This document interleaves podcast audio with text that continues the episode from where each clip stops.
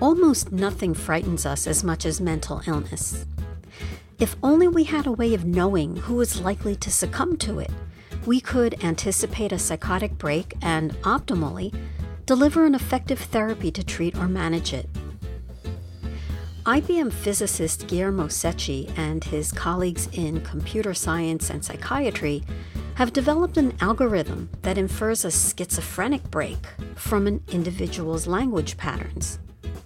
In this episode of Inside IBM Research, he talks about a multidisciplinary study that will help psychiatrists anticipate serious mental illness and help society ease human suffering.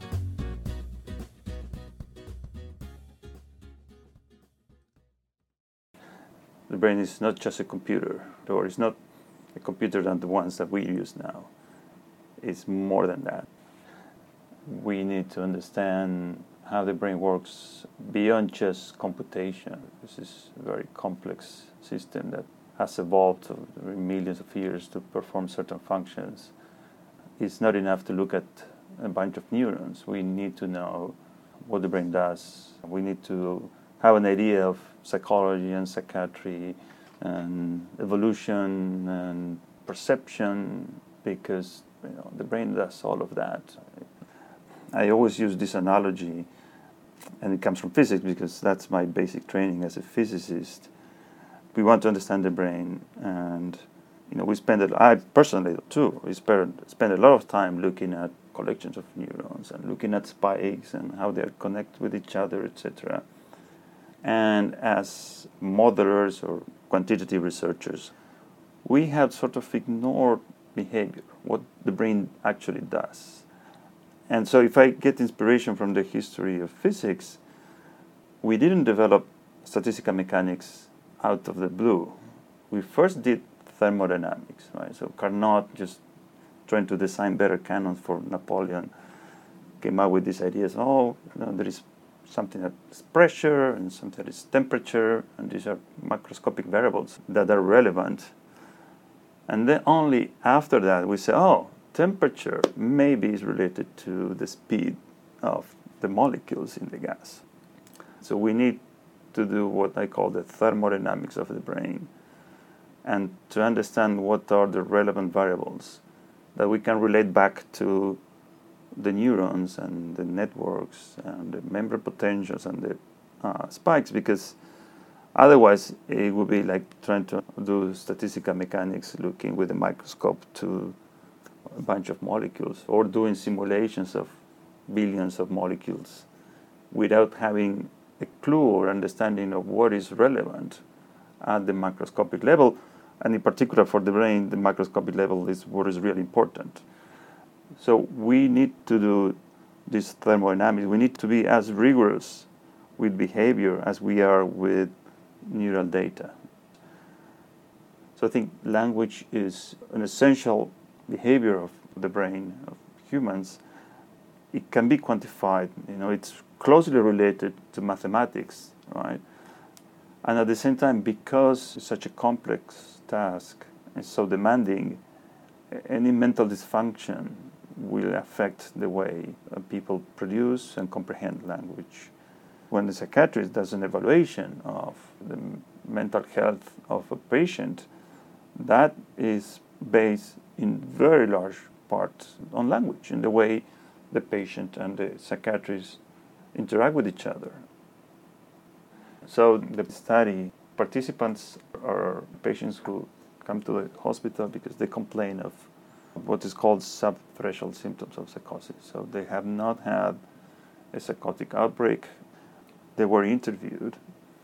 They were evaluated in the traditional method of evaluation of those symptoms and there are some guidelines regarding what to expect in terms of a future actual psychotic outbreak. What my colleagues did was to perform an open ended interview. The idea of the open ended interview is to produce free speech. In this case, the patients talked about themselves because you know, that was their motivation by coming to the hospital and the instruction to the interviewers was to intervene as little as possible, just to not interrupt the free flow of expression of the patients. So those interviews were then transcribed, and they were transcribed manually because we wanted to make sure that there were no mistakes in the transcription. And this is the material that I use for the analysis. The main idea of psychosis is that psychosis is, involves a disorganization of thought. We explored different ways of capturing that, or trying to capture that using text. So we ended up with three features that are relevant to predicting the population that will have eventually an episode. These three can be lumped into groups. One is what we call semantic coherence. We have a way of measuring the semantic content of parts of the text, in particular phrases. So we can take a phrase and say, well, the semantic content of the phrase is about something.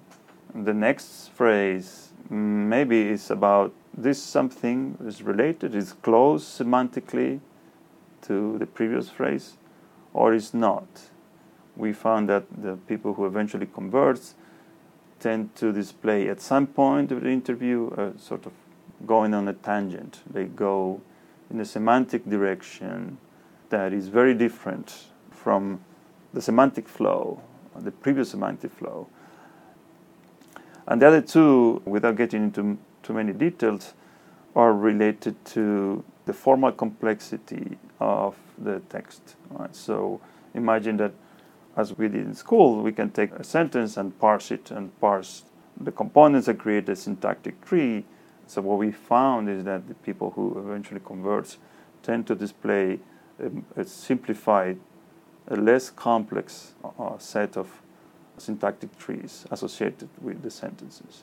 The people who eventually convert tend to not use determinate pronouns such as which and that because essentially those are ways of creating more complex clauses in speech right we found that this breaks in coherence to be very relevant what we did to validate our algorithms was to see how they apply to other texts, right? So we took uh, literature, we took books, classic books, and we apply the algorithms and we uh, tested using different methods. So we found that this measure of semantic coherence is very important.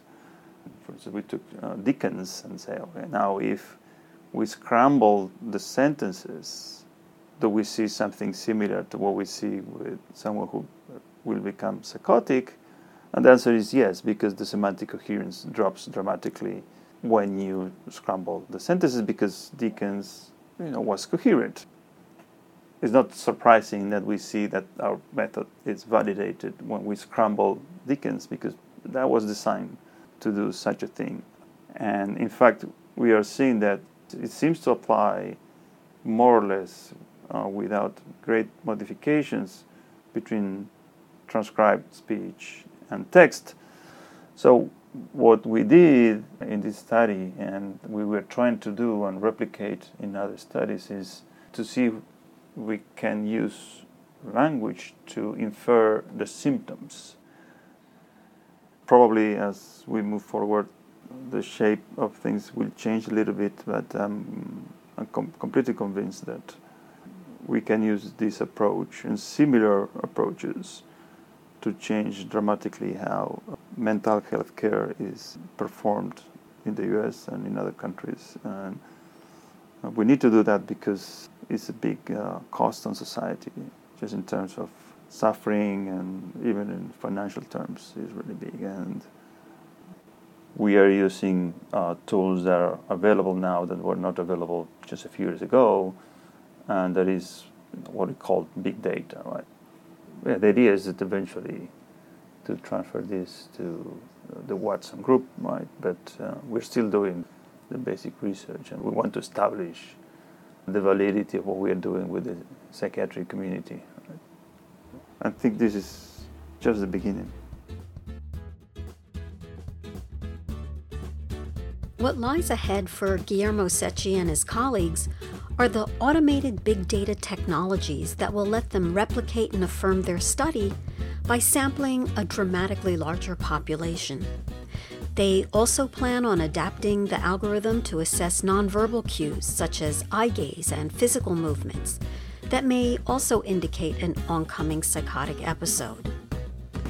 You've been listening to Inside IBM Research. At the IBM Watson Lab, I'm your host, Barbara Finkelstein. Our producer is Chris Ney at our IBM Austin Lab. Our music is Happy Alley by Kevin MacLeod. Share this episode with colleagues and friends and keep an ear out for our next episode.